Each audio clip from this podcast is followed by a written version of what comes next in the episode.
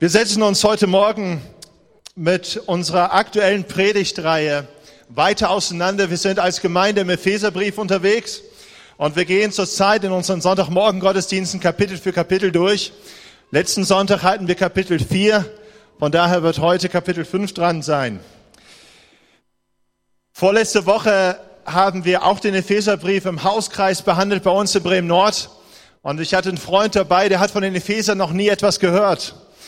Und wenn es dir heute Morgen auch so gehen sollte, weil du das erste Mal da bist oder noch nicht so lange in die Bibel hineinschaust, die Epheser, das ist keine neue Kriegskreation des Konditors deiner Wahl, sondern die Epheser, das sind Einwohner einer Stadt, die Ephesus heißt. Ja, wie die Bremer in Bremen.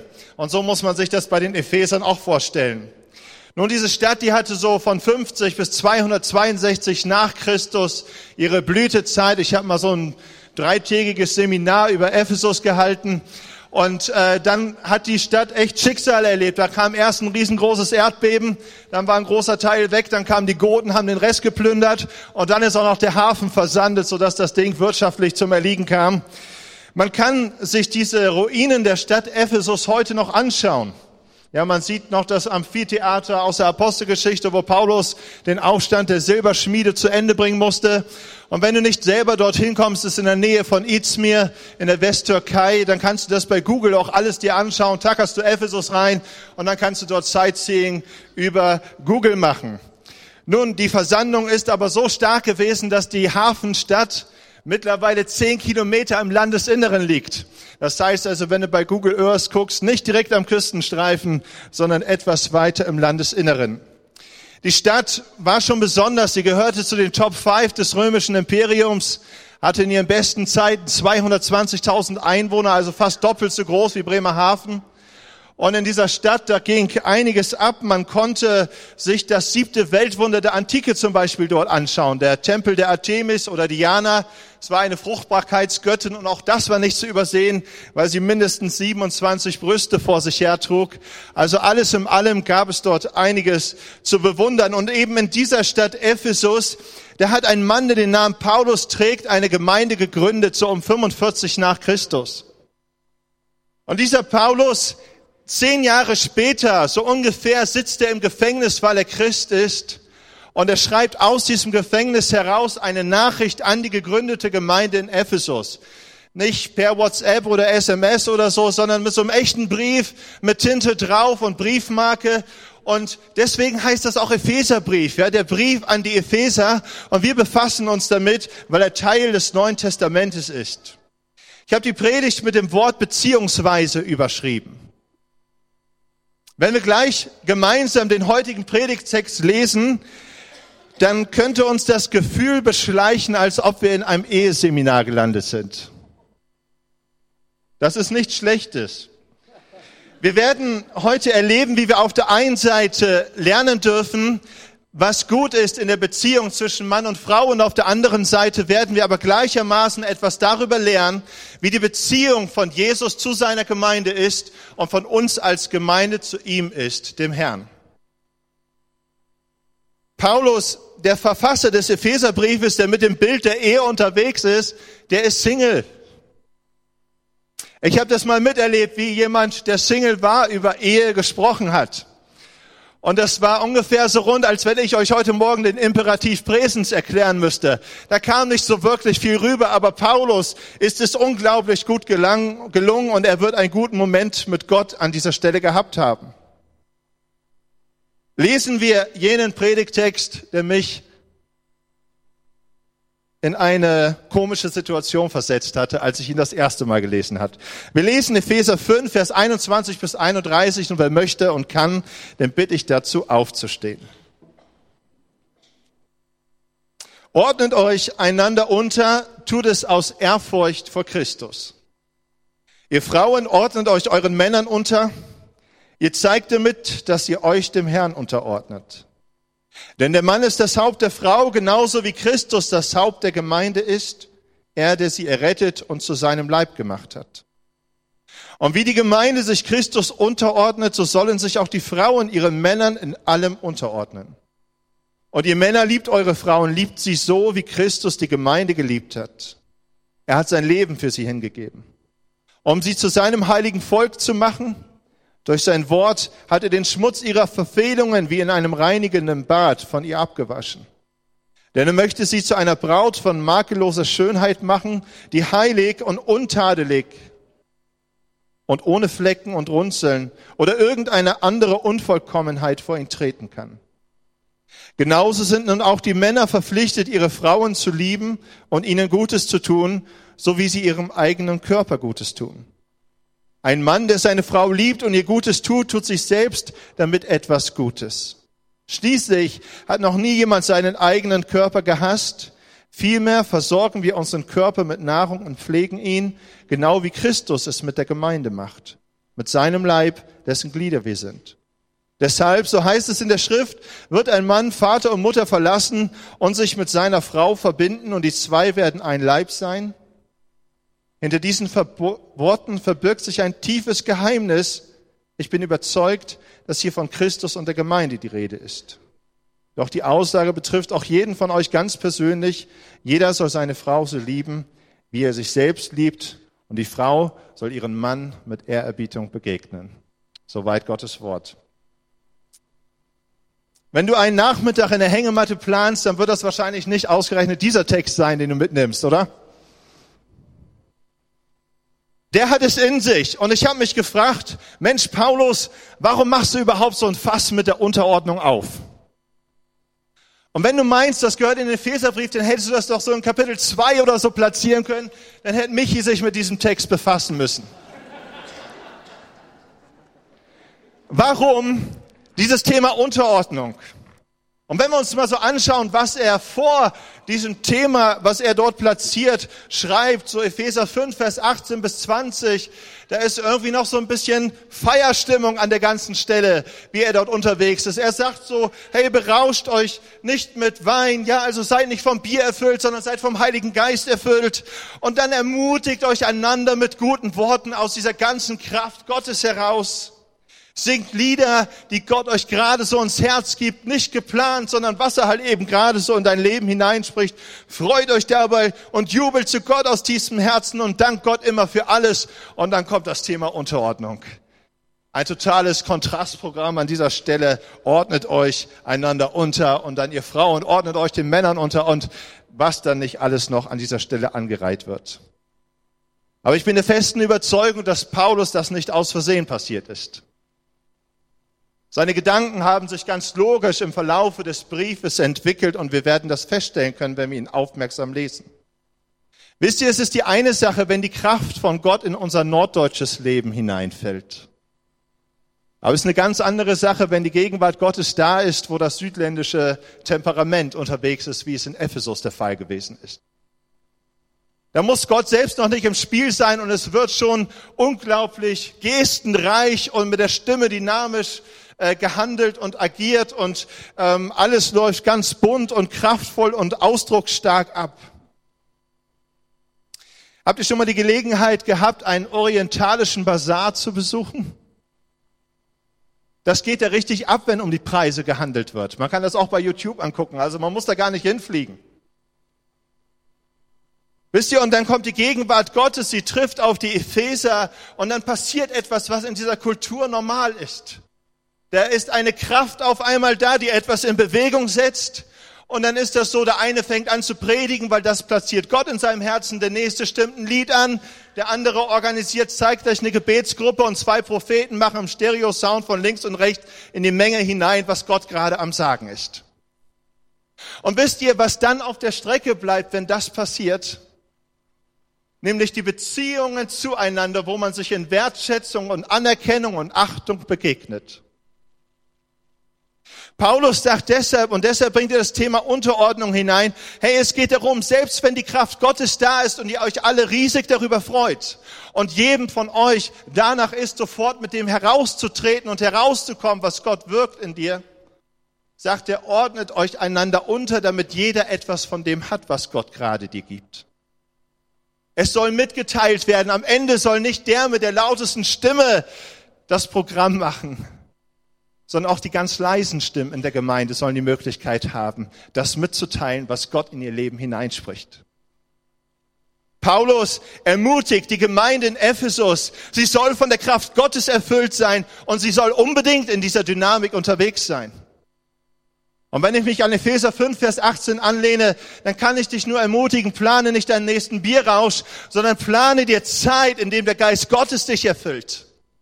Und damit all die Dinge, die Gott in dein Leben hineinspricht und hineinlegt, dass sie in dir wachsen und du es anfängst, mit Menschen zu teilen, die um dich herum sind. Wir haben heute diesen Erfahrungsbericht gehört hier vorne, ja? Wie Gott einen Menschen ins Leben hineingerufen hat. Was macht das mit dir? Tut das gut? Es tut doch gut. Und wisst ihr, wie gut das tut, wenn du die Dinge mit anderen teilst, die Gott in deinem Leben tut? Wenn Gott dir Dinge sagt, wenn Gott dir Dinge zeigt, es ist so unglaublich wichtig, dass wir das mit den Menschen teilen, die um uns herum sind, weil es tut uns gut, das zu hören. Aber nicht in dieser Weise, dass wir uns damit gegenseitig übertrumpfen. Nicht in der Weise, dass wir immer lauter anfangen zu schreien und zu rufen, also ich habe das und ich habe das und ich habe das, sondern indem wir uns einander unterordnen, damit es möglich ist, die Dinge auch hören zu können und wir dadurch gesegnet werden. Wisst ihr, Unterordnung ist nicht das beliebteste Wort unserer Zeit, stimmt's? Aber ich habe etwas gelernt in meinem Leben. Immer da, wo ich mich anderen untergeordnet habe, da habe ich etwas gelernt. Seien es meine Eltern, seien es meine Lehrer, meine Leiter, was weiß ich was, meine Ausbilder in meinem Leben. Immer da, wo ich mich untergeordnet habe, da habe ich auch etwas gelernt. Da habe ich etwas empfangen können. Und wisst ihr, wir werden auch nur gesegnet werden, wenn wir uns dem Dienst des anderen unterordnen. Sonst kann das nicht bei uns ankommen, was Gott dem anderen gegeben hat, stimmt's? Stellt euch mal vor, wir emanzipieren uns alle. Ja, jeder ist sein eigener Herr. Dann könnten wir das nicht annehmen können. Der Segen kommt nicht bei uns an, was Gott anderen gegeben hat. Wisst ihr, in meinen Augen ist Unterordnung ein absoluter Gewinn. In Epheser 5, Vers 21, ordnet euch einander unter, tut es aus Ehrfurcht vor Christus. Und hier bekommt dieser, durch diesen Zusatz aus Ehrfurcht vor Christus die ganze Thematik der Unterordnung eine besondere Ernsthaftigkeit. Was ist denn die Ehrfurcht vor Christus? Wie kommt die denn, die Ehrfurcht vor Christus? Letztlich durch das Wissen doch dadurch, dass er wirklich der Herr ist. Er ist der Herr. Er hat das letzte Wort. Er hat alles gemacht. Es gibt keine höhere Autorität als Jesus Christus allein. Und dieses Wissen darum versetzt uns doch in eine gesunde und gute Ehrfurcht vor diesem Herrn. Wenn ihr euch unterordnet, also nicht aus falschen Motiven heraus, sondern aus dem Wissen heraus, dass Jesus der Herr ist. Und dass Jesus möchte, dass die Dinge, mit denen er segnet, gut bei uns ankommen und wir dadurch gesegnet werden und uns nicht wild übertrumpfen wollen. Ordnet euch einander unter aus dem Wissen heraus, dass Jesus der Herr ist. Und jetzt lesen wir in 5, Vers 22, ihr Frauen, ordnet euch euren Männern unter, wie ihr euch Christus unterordnet. Jetzt geht's los, ja? Ich weiß, dass dieser Text richtig oft falsch verstanden worden ist und falsch verstanden wird. Ich kenne Frauen, bei denen ist ihre ganze Berufung auf der Strecke geblieben, weil dieser Text von ihren Männern oder von ihnen selber falsch verstanden worden ist. Persönlichkeiten, in denen Gott etwas ganz anderes angelegt hatte, aber sie heute ein Schatten ihrer selbst sind, aufgrund dessen, dass sich nichts entwickeln konnte und nichts heraustreten konnte, weil dieser Text falsch verstanden worden ist oder über ihrem Leben falsch ausgelegt worden ist. Männer, und ich kenne auch Männer, die anhand dieses Textes alleinige Entscheidungsgewalt in ihren Familien und Ehen beanspruchen. Die egoistisch unterwegs sind, weil sie sagen, ich bin der Mann und du hast dich als Frau mir unterzuordnen. Falsche Unterwürfigkeit, die eingefordert wird, absoluter Gehorsam. Nun, wir müssen uns die Frage stellen, was ist mit dieser Unterordnung gemeint? Was denkt Paulus, wenn er so etwas schreibt? Hat er ein Problem mit Frauen? Denkt ihr, dass Frauen nicht so viel wert sind wie Männer? Warum schreibt Paulus so etwas? Ist das nur damals so zu sehen oder hat das heute noch eine Relevanz? Und was bedeutet das vor allen Dingen in Bezug auf Jesus und seine Gemeinde und uns auf ihn hin? Nun, Paulus, der diese Worte schreibt, der hat kein Problem mit Frauen, Gott sei Dank. Wenn wir uns nämlich mal den Galaterbrief anschauen, den er auch geschrieben hat, dann heißt es da drinnen, dass er unmissverständlich deutlich macht, Gott macht keine Unterschiede zwischen Menschen, die reich oder arm sind, zwischen Frauen oder Männern oder irgendwelchen Nationalitäten. Vor Gott sind alle Menschen gleich. Und seine Liebe gilt allen Menschen gleichermaßen. Und er macht hier keine Wertigkeit. Alle sind seine Kinder und alle liebt er gleichermaßen und über jedem hat er gute Gedanken und mit jedem hat er Probleme und Berufung, unabhängig vom Geschlecht, von Nationalität oder sozialem Status. Aber was ist mit Unterordnung an dieser Stelle gemeint?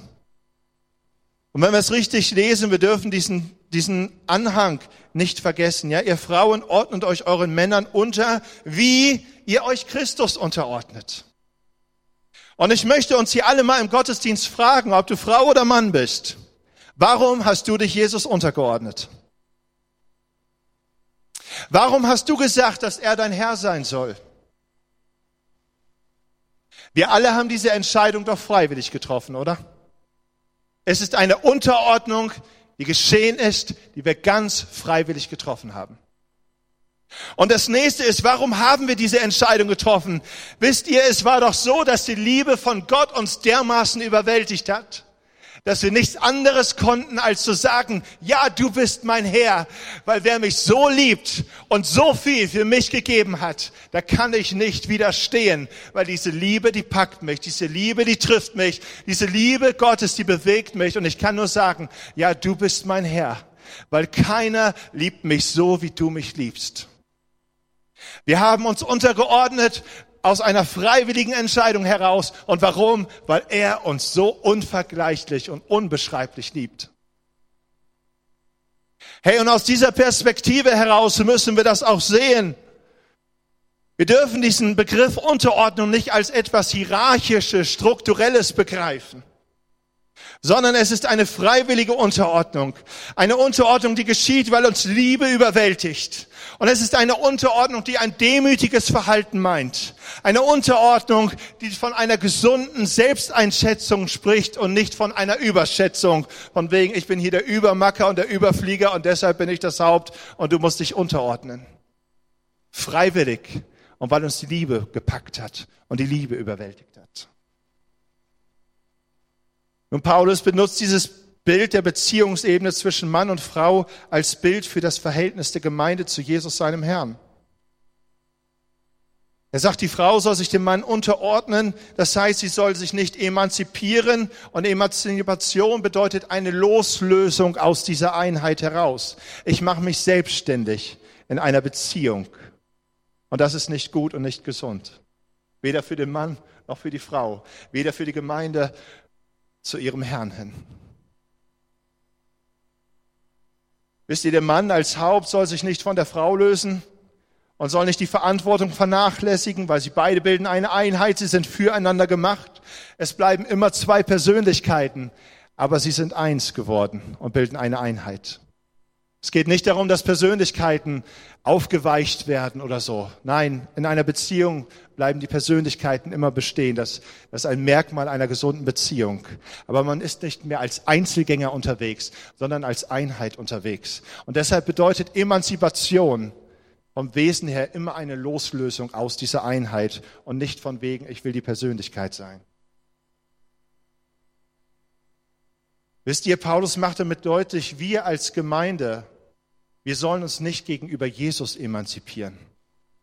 Wir sollen uns ihm gegenüber nicht loslösen. Er ist der Retter, er ist der Erlöser, er ist der, der dich liebt, er ist der, der die Vergebung gegeben hat, die Gnade im Leben gegeben hat. Und stellt euch mal vor, wie blöd wir wären, wenn wir uns von dieser Tatsache loslösen würden. Denn der Mann ist das Haupt der Frau in Vers 23, genauso wie Christus das Haupt der Gemeinde ist. Er, der sie errettet und zu seinem Leib gemacht hat. Und wir müssen uns nicht nur die Frage stellen, was hat die Unterordnung zu bedeuten, sondern was hat es auch mit Haupt in Bezug auf den Mann zu bedeuten. Wisst ihr, es gibt Männer, die sind echt der Auffassung, hier einen göttlich autorisierten Freibrief zum Füßekraulen bekommen zu haben. Ja, ich bin das Haupt und äh, du hast deswegen all die Dinge zu erledigen, auf die ich keinen Bock habe. Haupt zu sein bedeutet nicht, dass man willkürlich herrscht, weil Jesus ist auch kein willkürlicher Herrscher, oder? Haupt zu sein bedeutet auch nicht, dass man anderen die Aufgaben überlässt, sondern die Hauptschaft, wir müssen sie im Bild von Jesus sehen. Und Jesus hat gesagt, ich bin nicht gekommen, um mich bedienen zu lassen, sondern ich bin gekommen, um den Menschen zu dienen. Und in diesem Licht müssen wir Hauptschaft sehen. Ich bin nicht gekommen, um mich bedienen zu lassen, sondern ich bin da als Haupt, um zu dienen.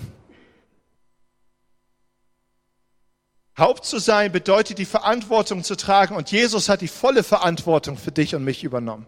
Die volle Verantwortung.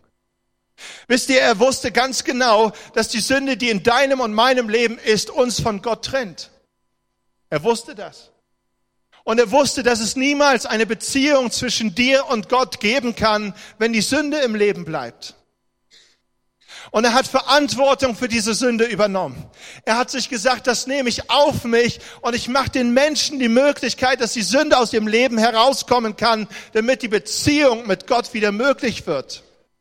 Und wisst ihr, was diese Hauptschaft, diese Verantwortung bedeutet hat? Während der Lobpreiszeit habe ich von Gott ein Bild bekommen über diese Leiden, die Jesus gehabt hat. Angefangen von seiner Gefangenschaft, seiner Auspeitschung und Verspottung dort im Kastell in Jerusalem, den ganzen Weg, wie er sein Kreuz getragen hat und schlussendlich final am Kreuz angenagelt wird. Das hat etwas in mir gemacht, weil mir deutlich wurde, was es bedeutet, wenn jemand Verantwortung für andere nimmt was es bedeutet, was Jesus an Verantwortung für jeden von uns übernommen hat. Wisst ihr, was das für eine Liebe ist, die so etwas erträgt? Es ist eine Liebe, die nicht von dieser Welt ist. Es ist eine Liebe, die du nicht künstlich machen kannst. Sie ist da. Bedingungslos, opferbereit, mit einer absoluten Hingabe.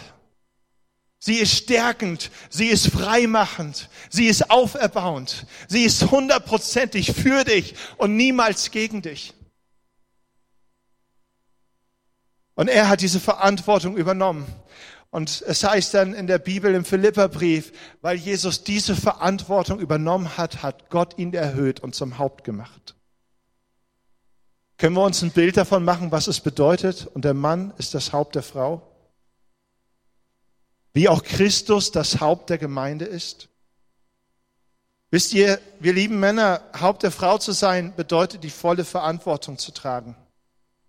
Mit derselben opferbereiten, hingebungsvollen, leidenschaftlichen Liebe, die Jesus für jeden einzelnen von uns empfindet, so wie wir hier heute Morgen sitzen. In Epheser 5, Vers 25, und ihr Männer liebt eure Frauen, liebt sie so, wie Christus die Gemeinde geliebt hat er hat sein Leben für sie hingegeben, um sie zu seinem heiligen Volk zu machen. Durch sein Wort hat er den Schmutz ihrer Verfehlungen wie in einem reinigenden Bad von ihr abgewaschen. Denn er möchte sie zu einer Braut von makelloser Schönheit machen, die heilig und untadelig und ohne Flecken und Runzeln oder irgendeine andere Unvollkommenheit vor ihn treten kann. Das ist eine Liebe, die gut tut, oder? Es ist eine Liebe, die aufrichtet, es ist eine Liebe, die zur Schönheit führt. Ob man sie nun rein menschlich in der Beziehung zwischen Mann und Frau deutet oder auf Christus zur Gemeinde hin. Eine Liebe, die wirklich das Leben des anderen sucht und die Freude des anderen sucht.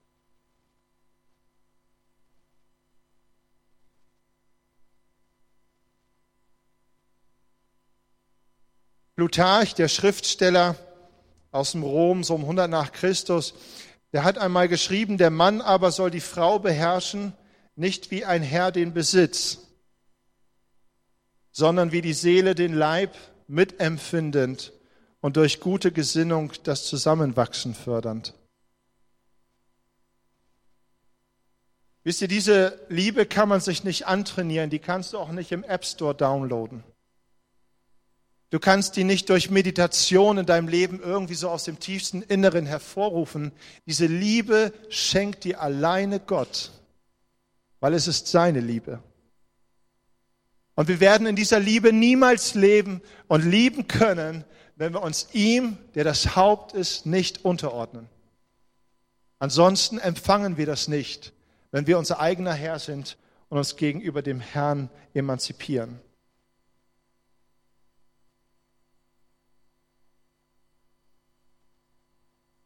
In Epheser 5, Vers 29 haben wir die Worte gelesen, schließlich hat noch nie jemand seinen eigenen Körper gehasst. Vielmehr versorgen wir unseren Körper mit Nahrung und pflegen ihn, genau wie Christus es mit der Gemeinde macht, mit seinem Leib, dessen Glieder wir sind. Und ich habe mir so gedacht, man muss doch kein Schönheitschirurg sein, um verstanden zu haben, dass es Menschen gibt, die mit ihrem Körper richtig Probleme haben, oder? Und ich kenne auch Menschen, die hassen ihren Körper richtig. Was meint Paulus? Gab es sowas damals nicht, dass Leute mit ihrem Körper unzufrieden gewesen sind? Was schreibt Paulus da? Wisst ihr, wir dürfen diesen Text, das, was er dort geschrieben hat, niemals hat jemand seinen Körper gehasst. Wir dürfen das nicht so auf uns persönlich als Einzelperson reduzieren, ja, so ich und mein Body sondern wir müssen das in diesem Licht sehen, was er in Bezug auf Jesus und seine Gemeinde an dieser Stelle ausdrücken will.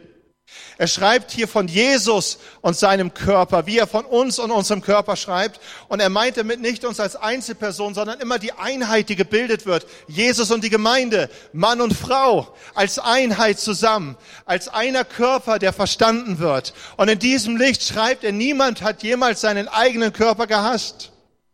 Jesus hat seine Gemeinde niemals gehasst. Niemals. Er hat dich niemals gehasst, egal was du getan hast. Niemals hat er dich gehasst.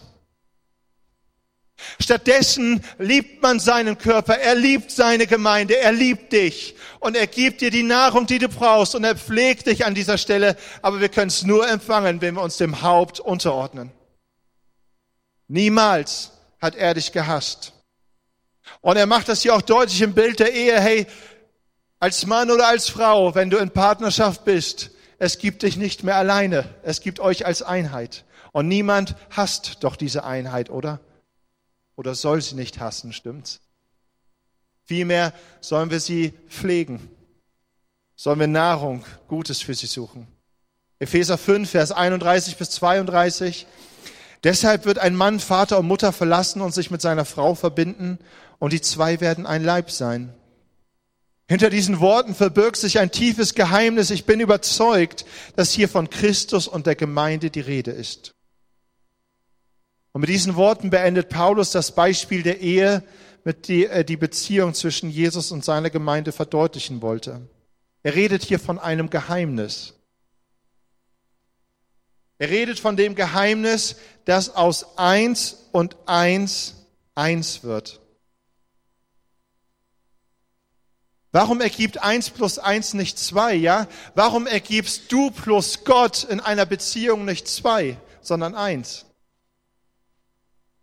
Warum gibst du als Frau plus dein Mann nicht zwei, sondern eins? Er spricht hier von einem Geheimnis. Und welches steckt dahinter? Wisst ihr, für mich ist das immer noch ein riesengroßes Geheimnis, warum meine Frau zu mir Ja gesagt hat. Es ist ein noch größeres Geheimnis, warum sie nach 15 Jahren immer noch Ja zu mir sagt. Das ist nicht selbstverständlich. Da, da ist irgendetwas, irgendein Geheimnis ist da im Gange zwischen uns an dieser Stelle und ab und zu bilde ich mir eines verstanden zu haben, aber dann gibt es wieder Momente, wo, wo es einfach mein Verstand übersteigt. Und Paulus deutet dieses Geheimnis auf Gemeinde hin. Ja, wie kann das sein, dass eine Beziehung zwischen Gott und Mensch so eins ist, so innig sein kann? Wie kann das sein? Wie kann es sein, dass Millionen von Menschen, egal wo sie auf der Welt Gottesdienste besuchen, trotzdem eine Gemeinde abbilden, wo Jesus das Haupt ist? Wie kann das sein? Ist doch irgendwie ein Geheimnis, oder nicht? Wie kann das sein? Welches Geheimnis steckt hinter dieser Einheit? Und für mich gibt es nur eine logische Erklärung und das soll final stehen bleiben bei uns. Es ist diese hingegebene, diese aufrichtige, diese selbstlose, diese aufbauende und freimachende Liebe, die allein von unserem Gott, von unserem Vater im Himmel kommt, der der Herr über alle Herren ist. Allein das bleibt für mich eine logische Erklärung darauf, warum aus eins und eins gleich eins werden kann. Es ist diese Liebe Gottes, die, die irgendwie so real ist und doch immer ein Geheimnis bleibt, oder? Warum liebt dieser Gott mich? Warum liebt er mich? Ich weiß es nicht. Er liebt mich einfach. Und es ist gut, wenn ich mich ihm unterordne, um diese Liebe zu empfangen. Was für ein Idiot wäre ich, wenn ich mich gegenüber diesem Herrn emanzipieren würde und loslosen würde. Ich möchte zusammenfassen. Das Geheimnis von Haupt- und Unterordnung ist, dass es eine freiwillige Beziehung ist. Es ist eine Beziehung, weil Liebe die Herzen erobert hat und Liebe etwas in uns bewegt hat. Das Geheimnis von Haupt- und Unterordnung ist, weil es eine Beziehung ist, in der Verantwortung übernommen wird. Es ist eine Beziehung, weil sie aufbaut und weil sie stärkt. Sie sucht das Leben des anderen. Deshalb ist es eine Beziehung. Wisst ihr, wir sind berufen zur Unterordnung gegenüber Christus, dem Herrn. Wir sind berufen zu einer Unterordnung, zu einer Beziehung. Unterordnung gleich Beziehung an dieser Stelle. Und ich möchte diesen Morgen auch nutzen, um über uns selber nachzudenken, wie unsere Beziehung zu dem Herrn aussieht. Wie sieht deine Beziehung zu ihm aus? Ist er echt dein Haupt? Ordnen wir uns ihm echt unter als dem Herrn, weil wir wissen, dass er der Herr ist? Ist es vielleicht so, dass sich in meiner Beziehung etwas losgelöst hat von ihm? Dass wir frei sind, dass wir uns sagen, hey, wir, wir bleiben unser eigener Herr, wir haben das selber in der Hand.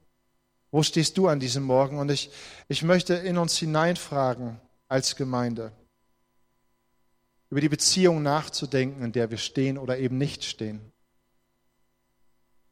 Wir haben von der Liebe gehört, die Jesus zu uns empfindet, für die Verantwortung, die er übernommen hat und wir dürfen darum wissen, dass er dich niemals gehasst hat, egal wer du bist. Egal was du getan hast, niemals hat er dich gehasst. Ich kann dir nicht erklären, wie seine Liebe zu dir zustande kommt, kann ich nicht. Sie bleibt ein Geheimnis. Aber ich weiß darum, dass er uns liebt. Er hat sein Leben dafür eingesetzt, dass du mit ihm in Beziehung leben kannst. Er ist der Gott, von dem neue Würde kommt, bei dem ein neuer Anfang möglich ist. Und er ist dieser Jesus, der einen inneren Frieden schenkt, eine Hoffnung, die nie endet und auch eine echte Versöhnung, etwas, was wiederherstellend ist. Es ist diese geheimnisvolle Liebe, die dein und mein Leben bewegt, die unser Herz bewegt. Und es ist diese Liebe, die in Beziehung zu ihm ruft. Die ruft, ich liebe dich, komm zu mir, ich will dein Haupt sein, die Verantwortung für dich übernehmen. Ich will dich tragen und meine Liebe, sie wird dich aufrichten, sie wird dich aufbauen. Meine Liebe sucht deine Schönheit. Meine Liebe sucht deine Hoffnung. Meine Liebe sucht deine Persönlichkeit, meine Liebe sucht deine Bestimmung. Ich möchte fragen, ob jemand heute Morgen hier ist, der zu dieser Beziehung Ja sagen möchte mit Gott, der zu dieser Liebe Ja sagen möchte. Wenn du das tun möchtest, dann bitte ich dich gleich, dass du das zeigst, indem du deine Hand hebst und ich möchte gerne mit dir beten. Und ich freue mich riesig über diese Entscheidung, weil es die beste Entscheidung ist, die wir im Leben treffen können. Ist jemand da, der nicht in dieser Beziehung lebt und heute Ja zu dieser Beziehung sagen möchte? Dann heb deine Hand.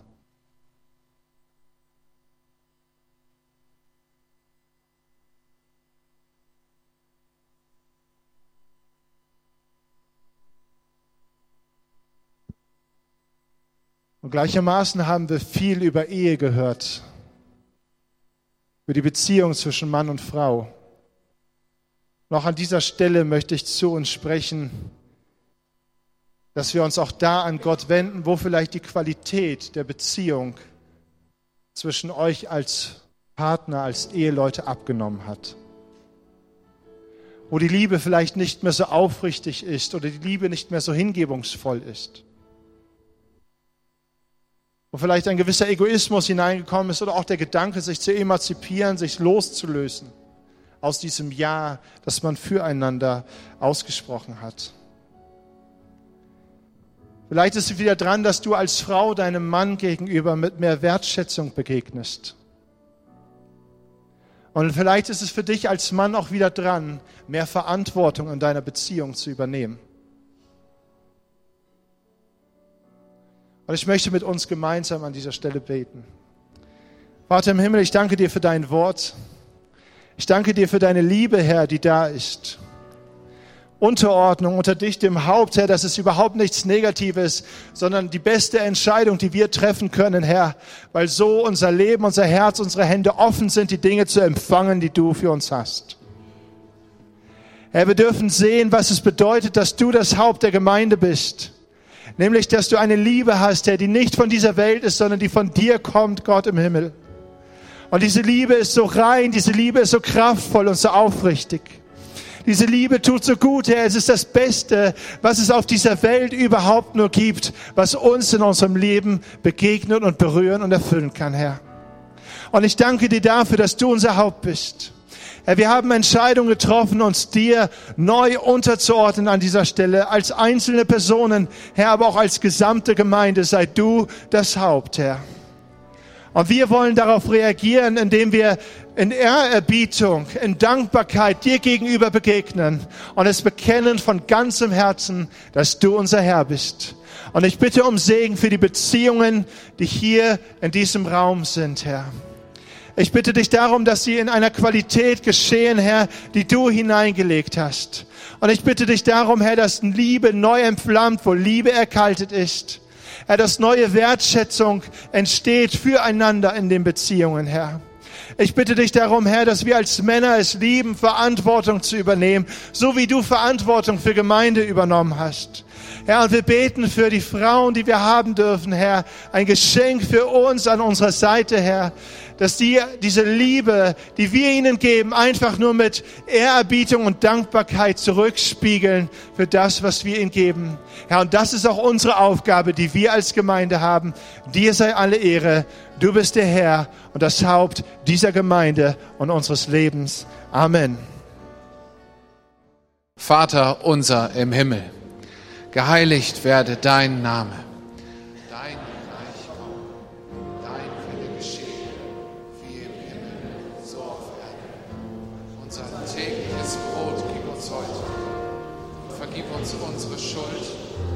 Auch wir vergeben unseren Schuldigen.